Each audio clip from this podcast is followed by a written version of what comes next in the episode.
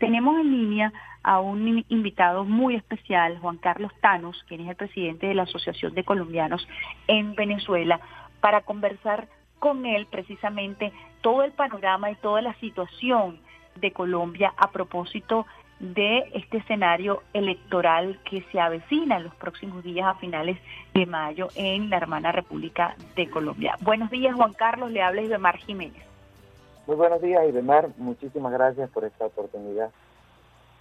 Juan Carlos, ¿cuál es su opinión a propósito de este escenario electoral? ¿Cómo se está viviendo realmente en Colombia, más allá de los titulares de las grandes corporaciones? esta contienda electoral. Recientemente pudimos visualizar a Gustavo Petro retomando las actividades de calle luego de severas de serias amenazas que recibiera en su contra, un Gustavo Petro con pocas posibilidades de desplazamiento, amenazas, rodeado de escoltas. Eh, ¿Cuál es la lectura? ¿Cómo se vive realmente esta elección en Colombia? Bueno, y, me parece lo siguiente. Es para, para el pueblo colombiano es normal eh, que en los comicios electorales se produzcan acciones de este tipo. Lo único anormal en estos comicios electorales es lo que se avecina, que ya lo siente el enemigo de clase, son los tradicionales en Colombia, en su posible derrota. Pero cuando hablamos de lo normal nos referimos sin que hayamos perdido la condición eh, la sensibilidad frente a lo que ocurre. Por el contrario, el enemigo nos, arrebata, nos ha arrebatado tantas cosas que parte de lo que nos arrebató en gran parte de la población que está hoy en marco de la guerra, la sensibilidad para diferenciar entre uno y lo otro. Pero la realidad es que hoy, además del desplazamiento interno, del asesinato selectivo, además de la desaparición forzada, además de los procesos de vinculación de dinero de narcotráfico a las compañías de los tradicionales en Colombia, hoy hay un acumulado que tiene a un sector del uribismo y a un sector de la oligarquía dominante en ofuscación, en pánico, en un desespero que lo lleva justamente eh, frente a su previsible derrota, lo lleva a producir ataques dañinos que terminan con el nivel de torpeza por el desespero que tiene hasta haciendo el ridículo. Es decir, la realidad de, esta contienda electoral en comparación con los cuatro años anteriores en la que se empezó Duque Petro, es que hoy hay un acumulado de los sectores sociales, producto lógicamente de esa, falta de atención de políticas públicas del gobierno frente a los sectores más desprotegidos, que son los que finalmente están sosteniendo las cifras de encuestas de eh, el candidato Gustavo Petro, los estratos Eso te, le iba a preguntar, eso le iba a preguntar, los desposeídos, los perseguidos han existido históricamente durante estos más de 50 años de guerra. ¿Qué cambió para que, por ejemplo, esta compañía Jan Haas publicó este martes los resultados de la denominada Gran Encuesta de 2022? Evidencia que el pacto histórico liderado por Gustavo Petro, tiene una intención de voto de un 40%. Es decir, que según este estudio, Petro estaría sacando 19 puntos de diferencia al candidato del uribismo, Francisco Gutiérrez. ¿Qué ha pasado con esas clases sociales que han sido tradicionalmente perseguidas, atemorizadas, como usted bien lo explicaba, en los procesos electorales? ¿Por qué hoy se atreven a hablar? ¿Por qué hoy se atreven a unirse y por qué hoy manifiestan su intención al voto? Lo primero que aquí hay que señalar y demar es que ya somos un poquito más del 42% de la población en estado de pobreza. Como la pobreza ha venido aumentando, los niveles de conciencia en ese sector también han venido creciendo. Otro elemento es que el COVID llegó con el sentimiento de duelo por los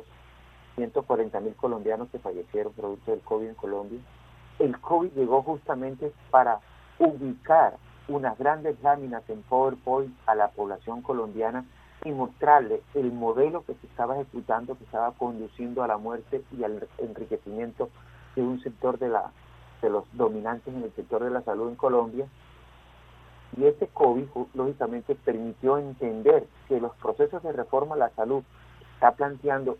el pacto histórico son los que necesita la población colombiana y no el modelo que tiene la intermediación, que tiene la entrega de los recursos de la salud del pueblo colombiano a los ramonales, a las mafias de la salud en cada una de las regiones del país. Ese modelo le permitió justamente a la población interpretar que no era posible, que es posible construir con lo, lo que se tiene destinado a la salud en el presupuesto de la nación, poder ofrecer mejores condiciones en materia de salud. Y lo otro, sin duda alguna, que tuerce es el tema económico. Es que este gobierno ha sido malísimo. El gobierno del presidente Duque ha sido malísimo en términos de economía. El crecimiento solo está dado para un sector. Así como lograron canalizar 2.400 millones de dólares de, apoyo internacional frente al tema de la supuesta ayuda a la migración venezolana, han logrado hacer los grandes negocios con los recursos del Estado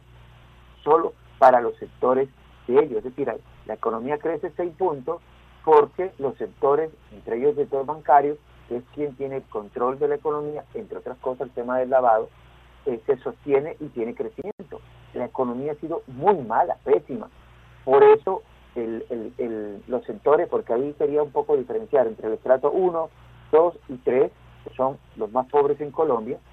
el, que están además por las condiciones que ya he señalado, pero el, estrato socioeconómico 4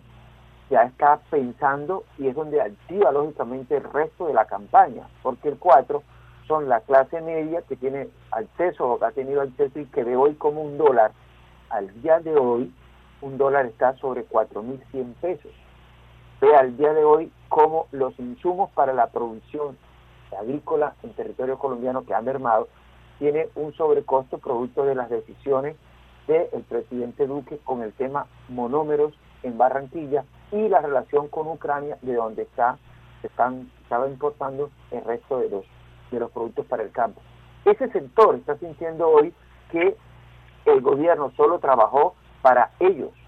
y no para los sectores que dependen lógicamente de su fuerza de trabajo que son que son clase media, pero que están sintiendo los rigores de la economía.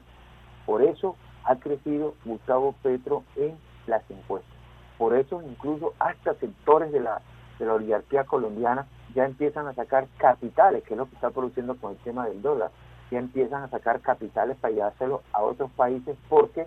prevén que si gana Gustavo Petro, como todo está planteado en las encuestas, va a haber un remesón sin que, digamos, sin que eh, Gustavo Petro haya planteado eh,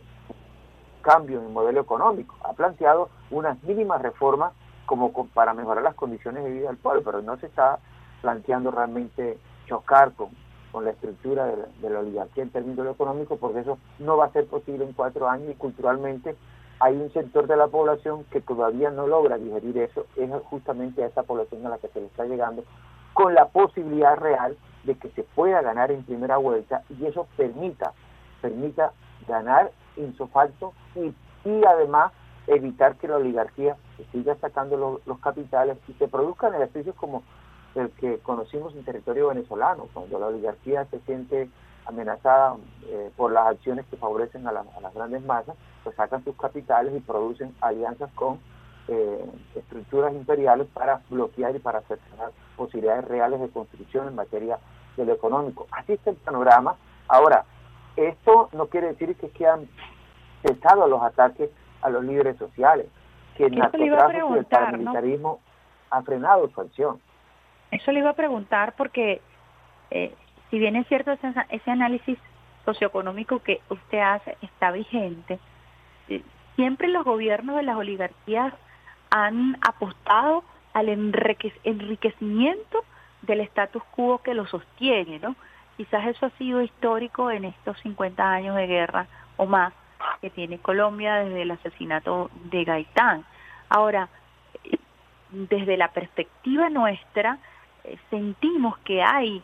desde el punto de vista de resistencia del pueblo colombiano, no sé si el movimiento de Cali, si los jóvenes han jugado un rol fundamental para que haya un cambio de actitud frente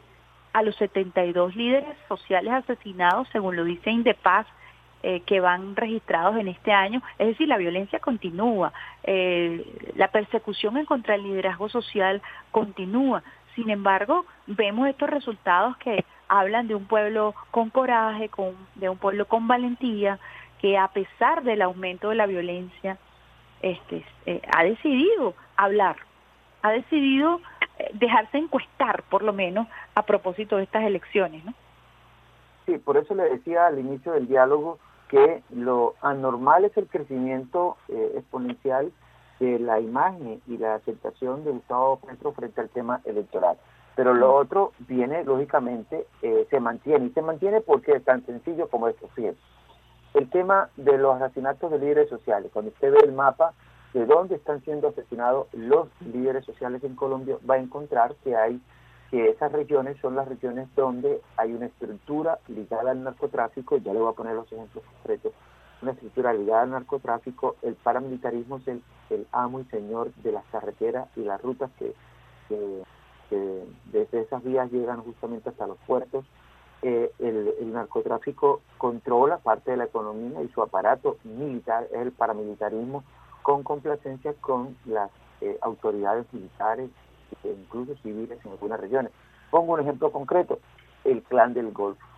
Pongo un ejemplo completo, concreto en región, el departamento de Nariño, por no citar Norte Santander, que, es nuestro vecino, la frontera entre Colombia y Venezuela. Pero el clan del Golfo tiene dominio del sur del país, porque por esa vía, con destino hacia Ecuador, se preparan condiciones para el tema de eh, la la movilidad o el transporte de cualidad de cocaína. Y el clan del Golfo, cuyo eh, jefe fue en estos días entregado a la, injusticia estadounidense, tiene una relación con el gobierno colombiano, tiene una relación con la Policía Nacional de Colombia, que es la dueña eh, del paquete accionario mayoritario del clan del Golfo, porque eh, este paramilitar de alias Otoniel se entregó en acuerdo lógicamente con el gobierno y con la Policía Nacional. Como no podía hablar, porque si, si se quedaba en Colombia declarada, iba a llegar al, al ridículo total del uribismo, iba a llegar al ocaso del uribismo, lo llevaron a los Estados Unidos. para que no pudiera, correcto, lo entrega a los Estados Unidos para que no pudiera hablar. Ahora, si no hablaba en, la, en este periodo de campaña, Otoniel lo iba a hacer después del 29 de mayo cuando pudiese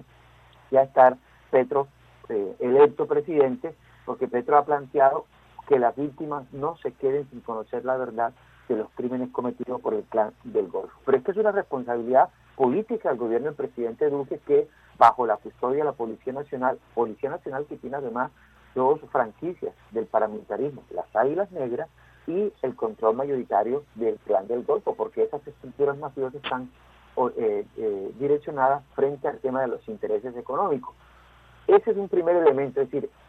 la sociedad avanza en términos de la válvula política, que es la que le da la posibilidad de abrir la democracia, ¿no? Para poder incluso gobernar con algunas diferencias en lo que viene, porque queda el otro análisis que es el tema del Congreso colombiano. Ahí no hay mayorías de parte, pero ahí hay que llegar a un acuerdo con algunos sectores con los cuales se podrá conversar para resolver algunos temas legislativos. Pero hoy el pueblo está viendo la válvula por la vía electoral está viendo la posibilidad real de ahí, pero sigue, sigue sintiendo los estragos de un aparato del fascismo colombiano que se acantona en las regiones digamos, más ricas, caso de Tumaco, el caso de Tibú, el norte de Santander, el caso del departamento del, Arauca, y desde allí produce el insumo económico financiero para mantener la hegemonía del gobierno y poder quedarse con la Secretaría del Estado. Esa es la realidad que estamos viviendo. Los asesinatos son parte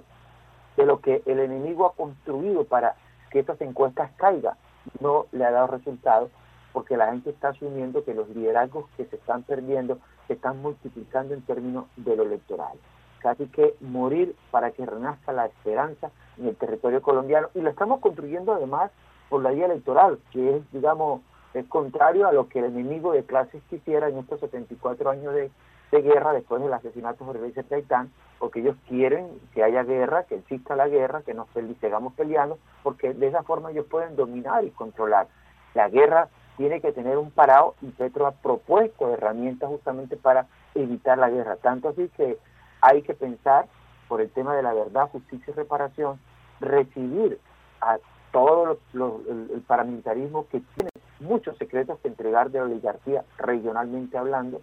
para que la JEP los procese como un instrumento legal para ellos. La realidad en Colombia hoy, digamos, en medio de las circunstancias que se señala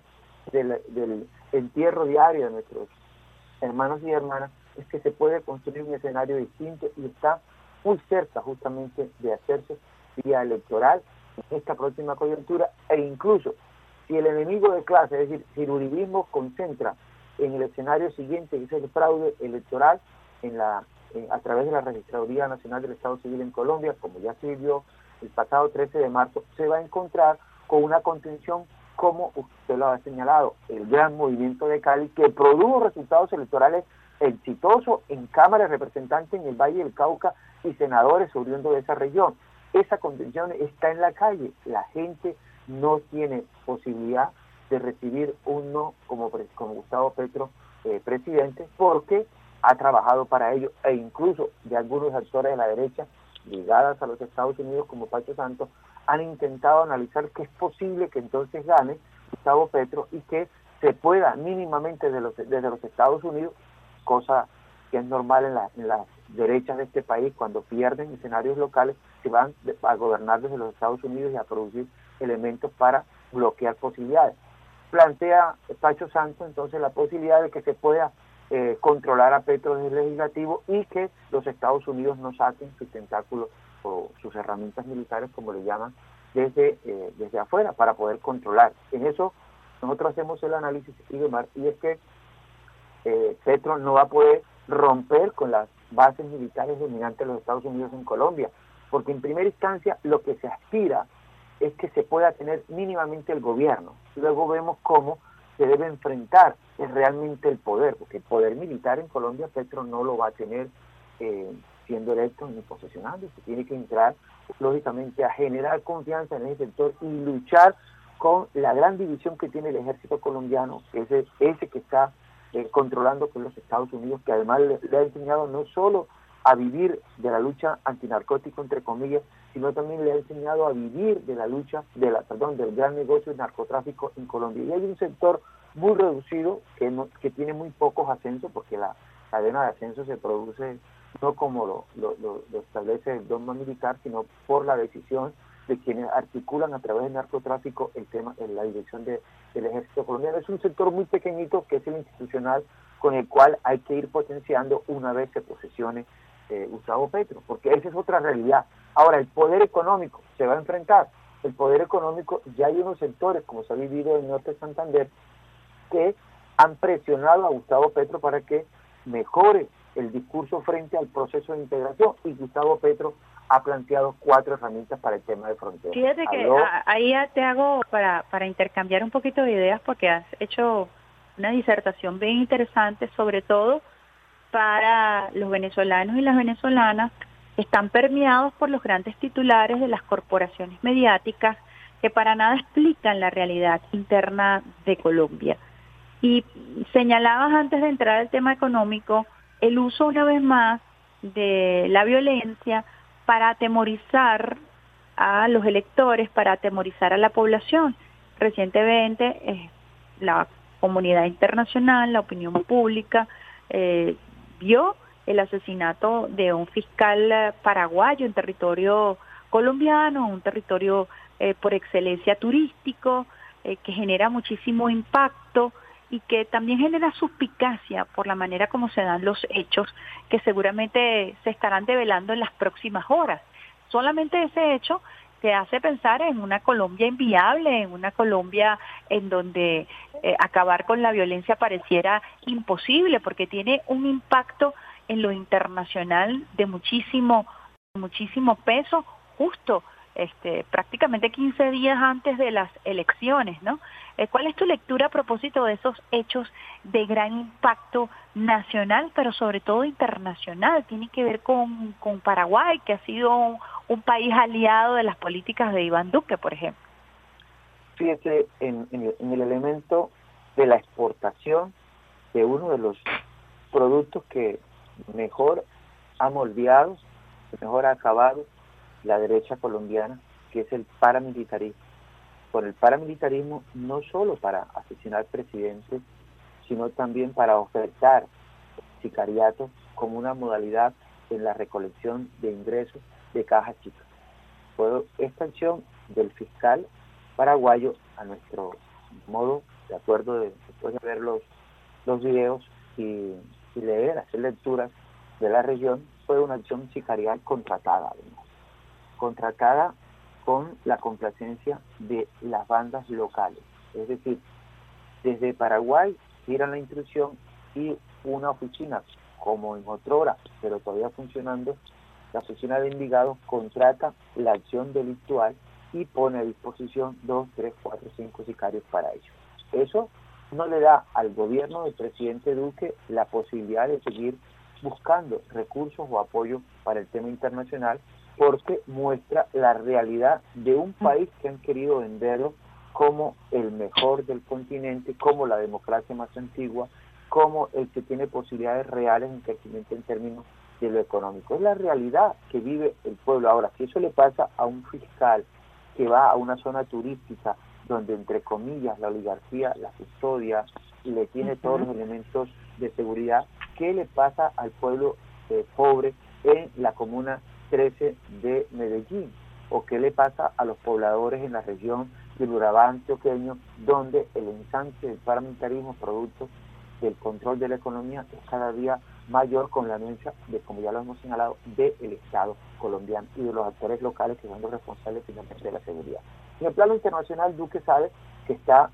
eh, a punto de, fallecer, que no le va a quedar otra posibilidad sino irse del país. Eh, estaba pensando lógicamente en el tema de ANUR, Naciones Unidas, porque entre comillas ha hecho una labor humanitaria con la población migrada en territorio colombiano y estaban pensando justamente en venderlo cómo se vendió al presidente, al expresidente Santos del tema de la paz. Esa realidad es la que eh, la comunidad internacional a veces no alcanza a leer y hoy se puede conocer a través de las redes sociales. El país está hundiéndose y le quedan muy pocos días para luego darle la responsabilidad a los actores democráticos y progresistas de una recuperación que además va a favorecer e incluso, esto hay que hablarlo con amplitud, le va a favorecer a algunos actores eh, de la oligarquía que han estado con el uribismo y que han participado en acciones contra el pueblo colombiano. ¿Por qué? Porque sin duda los grandes eh, emporios económicos que están relacionados con la mafia no van a abandonar el país de inmediato, se van a quedar y se van a beneficiar de las mejoras y de las proyecciones en términos de lo económico que ha planteado el gobierno de Gustavo Petro. La situación real lo señala Indepaz, lo señala eh, Tambores, lo señalan las organizaciones que vienen haciéndole seguimiento al tema del orden público en Colombia es que es caótica, que no hay direccionalidad política, porque el militarismo, los militares en Colombia terminaron construyendo con el sicariato, con el paramilitarismo, unas empresas para sostener casi igual lo que hace la DEA en Colombia, además que eso no es, balcanizaron, balcanizaron el país, sacaron siete grandes regiones y hoy tienen regiones como, como el Catatumbo en norte de Santander controladas por la DEA y los crecimientos de hoja de coca son de tal magnitud que ya hoy Cibú es el primer municipio de Colombia con mayor sembradío de hoja de coca, luego de Sumazo. Entonces uno dice, realmente estos son capaces de vivir con las miserias,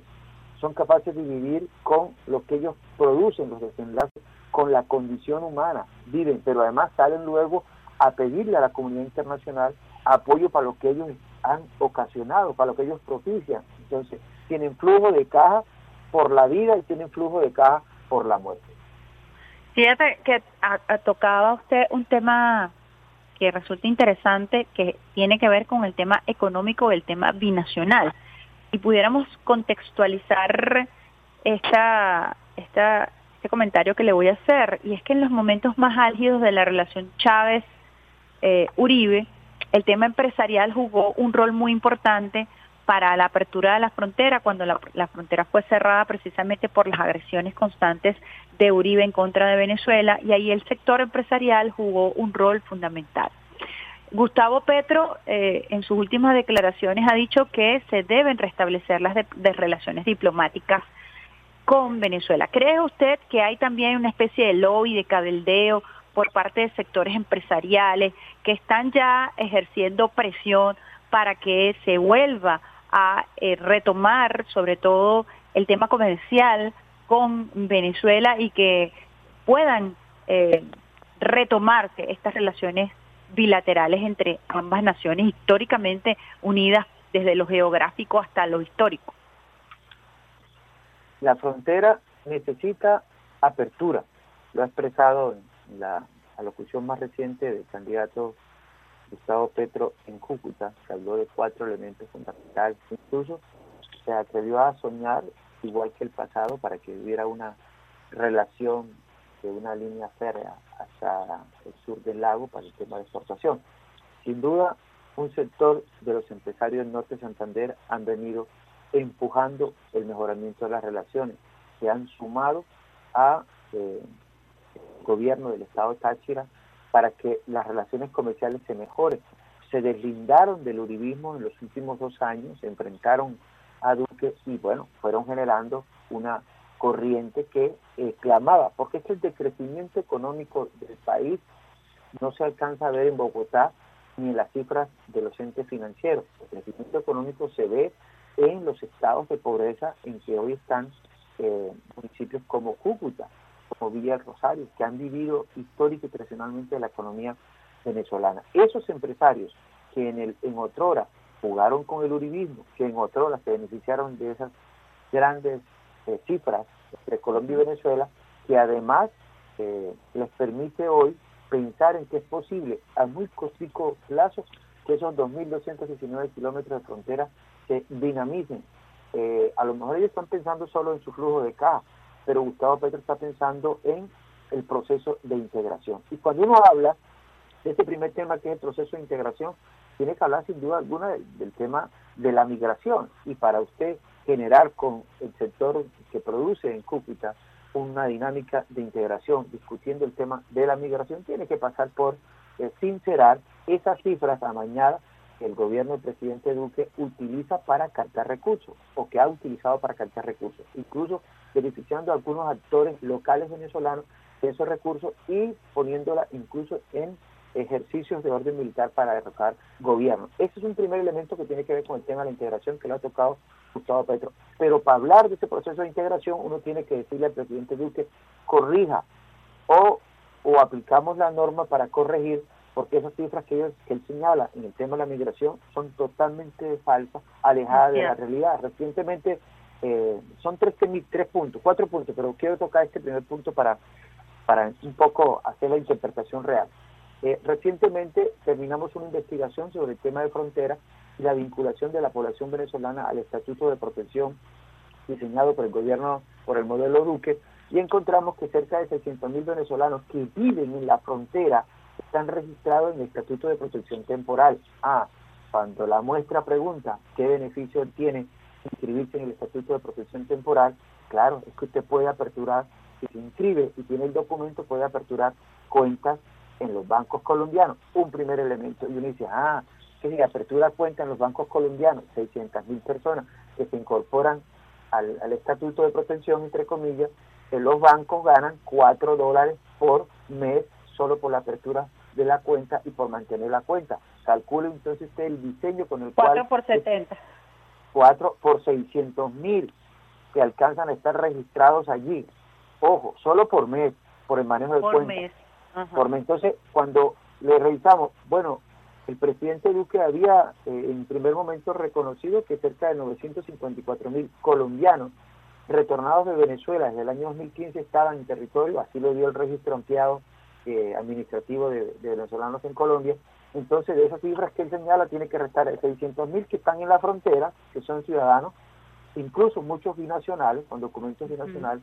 recale los 954 mil que están en Colombia, que son colombianos, colombianos, que tienen doble nacionalidad o doble documento venezolano y que el registro los hizo, sin duda alguna, eh, inscribirse pues por las ofertas del momento. Ese es un primer elemento en el tema de la integración que se desmantela una vez haya una visión distinta en la Casa de Nariño. El otro elemento que ha señalado Petro en tema de frontera es la atención para una agroindustria e incluso sin tener que erradicar el total de los sembradíos de hoja de coca, porque ese es otro tema que hay que analizarlo, el poder militar que controla los cerca de 46 mil hectáreas de hoja de coca que están sembradas en Tibú y en la subregión del Catatumbo colombiano, ese es otro tema. Pero Petro ha planteado la el avance, la revolución en la, de la, agroindustria en territorio norte santanderiano. Ese le ayuda a interpretar a los eh, campesinos colombianos que hay posibilidad de políticas reales para ese tema y que allí podría empezarse a trabajar la sustitución de la hoja de coca eh, por pancoger o, en su defecto, un proceso de industrialización para uso médico de la hoja de coca, como produce ejemplo en Bolivia. Eh, bueno, y el tercer, cuarto elemento, el tema del transporte, el tema de la, integración económica, es la reindustrialización de Cúcuta. Y ahí los empresarios han dicho, nosotros queremos que se dé esto para volver a Ureña, porque es que en Venezuela es mucho más barato producir, los servicios son más económicos, se pagan en, mejores condiciones que en territorio venezolano, y a nosotros nos es mucho más bondadoso producir desde Ureña. Eso lo han expresado los empresarios en Cúcuta y Petro ha planteado la reindustrialización de Cúcuta como municipio piloto para los procesos de exportación. Es decir,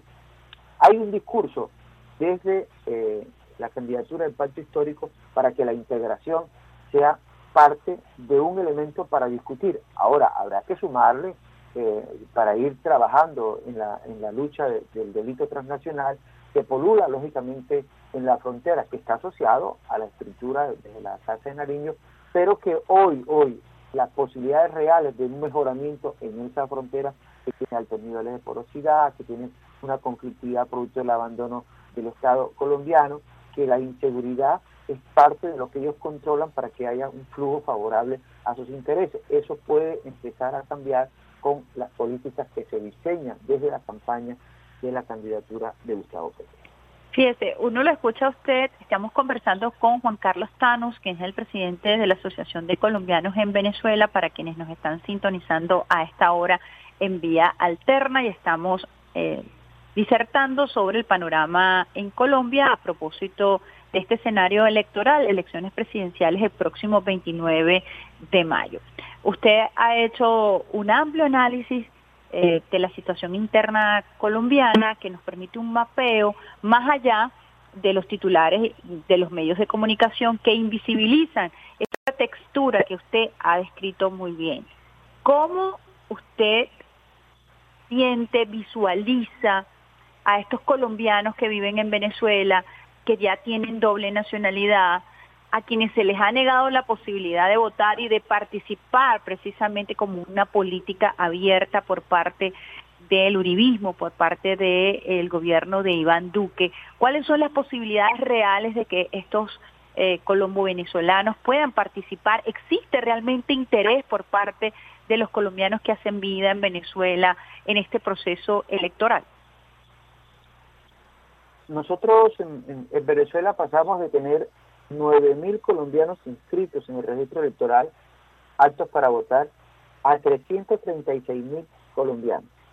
Y en estos 20 años, el ejercicio de la democracia en territorio venezolano ha motivado tanto a la población colombiana que vive acá que pasamos de tener 9.000 a 336.000 colombianos y colombianas inscritos aptos para votar en los iniciales 15 consulados que ha tenido el Estado colombiano en este territorio. Hoy eso ya no es posible. Hoy aparecemos siendo 195 mil eh, registrados eh, aptos para votar y esa población debe desplazarse a territorio colombiano para sufragar. Debe ir a Maicao, debe trasladarse hasta Cúcuta, hasta la Villa del Rosario, hasta Arauca, hasta Puerto Carreño y hasta Puerto Iniria. En esos seis puntos concentraron a los 195 mil colombianos que están inscritos para votar. ¿Por qué decreció el registro electoral? Decreció porque mucha población nuestra que retornó al territorio colombiano cambió lugar de residencia y decreció porque eh, el gobierno colombiano no actualizó el último registro de la población colombiana, territorio venezolano, y finalmente dejaron esto que era lo que les convenía. Pero tradicionalmente ha participado en Venezuela entre el 12 y el 19% de la población, pero de una franja eh, de cerca de 200.000 electores. que participe el 19%, puede ser treinta y tantos miles de votos, que de seguro en su gran mayoría, en su gran mayoría serán por la alternativa de una posibilidad real de transformación de Colombia. ¿Por qué la derecha hoy en Venezuela, de origen colombiano, no está buscando voto entre los colombianos? No tienen posibilidades. Ya el, dinero que, habían, que gastaban en nuestras campañas para comprar votos aquí se le redujo, porque sin duda alguna, si hay que ir a votar al territorio colombiano, la inversión para llevar a alguien desde Santa Elena y Guairén hasta Maicao es sumamente alta, no compensa con los 100 mil pesos que pueden estar pagando por cada voto en Colombia, que eso puede dar unos 25 dólares más o menos. Esa es la realidad. Ahora, el pueblo en los recorridos que nosotros hemos hecho en la campaña del Petromóvil, que es un, carro Cherry que está rotulado con la, con la campaña de, la imagen de Gustavo Petri y ha recorrido hoy 197 municipios de los 335. Esperamos que el recorrido sea por lo menos a 300. ¿Cuántos municipios que no, no escucha bien? 197 municipios de Venezuela. A esos ha llegado el Petromóvil explicándole a la población colombiana la necesidad de que primero se muevan a votar hasta esos seis puntos que tenemos fronterizos, pero que si no es posible hacerlo, produzcan un micro, un mensaje a sus familiares en Colombia. Y así se está haciendo. Estamos motivando a los colombianos en Colombia, explicándole además que eso que se está viviendo allá, que el dólar a 4.100, y si no entiende el dólar a 4.100, entienda que el kilo de carne que producen los terratenientes, los ganaderos en Colombia está altísimo porque ellos son los que dominan y mientras el kilo de yuca está por el suelo porque la producen los pobres, la carne que la producen los ganaderos en Colombia tiene el aval del gobierno colombiano para fijar el precio que ellos consideren. Eso, de esa forma, se le está explicando al pueblo colombiano para que el 29 de mayo asuma la posibilidad de multiplicar el voto. El resultado es que hay mucha gente sumándose e incluso algunos que con los que se tuvo diferencia en la interpretación política de Venezuela se han venido sumando. Algunos desde el Partido Conservador, y puedo poner este ejemplo, en Barcelona, que hay un grupo de colombianos que tradicionalmente votaban por, los, por el Partido Conservador, hoy se sumaron al pacto histórico sin que el Partido Conservador en Colombia lo considere, pero ellos dicen, nosotros estamos aquí, lo que nos interesa es esto, y esta propuesta de integración con Venezuela es la que a nosotros nos está ayudando a crecer en términos de lo electoral para mover por lo menos un autobús de Barcelona con destino Maicao, porque ese es el interesante, del país. Eh, interesante eso que usted dice, porque se satanizó a Venezuela, se incluyó en la agenda electoral precisamente para alejar a los electores, eh, señalando que si Gustavo Petro gana se convertiría en una Venezuela. Es incluso alguno de los argumentos eh, que se ha utilizado para satanizar a Venezuela y a satanizar a Gustavo Petro. Sin embargo, este tema me llama la atención lo que usted convoca y es el tema de la integración y de la reapertura de relaciones que pareciera ser mucho más atractivo que todas las campañas de satanización en este momento histórico, ¿no? La derecha pierde frente al voto en Venezuela porque pues la población conoce, ha vivido aquí lo que realmente han orientado los gobiernos de Santo para acá frente al tema Venezuela y hoy hacen el ridículo cuando plantean el, la, misma propaganda barata que han utilizado frente a Venezuela, pero el, pero el pueblo colombiano aquí sabe que uno, los un ejemplo concretico que lo ponemos cuando tocamos el tema del COVID, los fallecidos productos del COVID aquí son, son importantes, nos duelen, ¿no? sin duda alguna, y lo ha expresado, lo expresa eh, reiteradas ocasiones eh, vicepresidenta. Eh, pero uno compara eso con, con los 140 mil Colombia y se da cuenta que hasta volvieron los fallecidos producto de COVID un negocio en Colombia, porque a las EPS le pagaban casi 30 millones por cada fallecido COVID. Entonces, con ese ejemplo le decimos a la gente, lo que necesitamos es que el modelo mejore. Ahora, si la integración nos permite tener la movilidad de la cédula venezolana y poder llegar hasta el Chocó o con la cédula colombiana poder llegar hasta Santa Elena de Guairón, de sería ideal. Ese componente de integración que además toca la fibra del, tema económico, a la gente le ha gustado. No hay discurso desde la derecha para impedir que la población colombiana se mueva a, a la frontera a votar por Gustavo Petro, porque todo apunta sin duda alguna a que va a haber un proceso de restitución y un proceso de mejoramiento en las condiciones de vida, no solo en la frontera, sino de, ambos pobladores, los colombianos que estamos en Venezuela, los venezolanos que están en territorio colombiano. Y eso se orienta lógicamente para que nuestra población entienda que así como nos toca eh, convivir con las expresiones de un partido conservador que en Colombia está en la derecha que nuestros hermanos aquí en el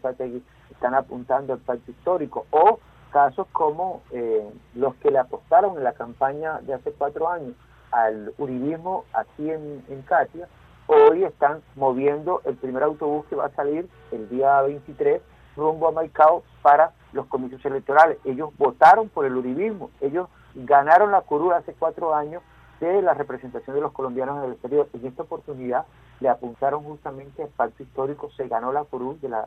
colombianos en el exterior y hoy están jugando a culminar ese proceso de movilización y les hemos respetado, porque además, y aquí lo que nos une es el proceso de integración de la colombianidad que está en Venezuela con las políticas que hay que forzar además, llegando Gustavo Petro al gobierno, para que se desarrolle en la plenitud y se pueda pensar en todo aquello que se soñó con el compañero comandante Hugo Chávez, la integración, el tema del Pacífico, la conexión, porque esa es la generación de empleo, del valor agregado que hoy nuestros campesinos no tienen, porque hay 17 tratados de libre comercio que ha firmado esta oligarquía el gobierno colombiano con el resto del país, entre ellos dos muy nefastos, que es el tema de Israel y de los Estados Unidos. Eh, y eso obliga a, la gente a repensar qué hacer frente a los comicios electorales. Señor eh, Tanus, presidente de la Asociación de Colombianos en Venezuela, Juan Carlos Tanus, ¿Qué tiene que hacer un colombiano para comunicarse con ustedes,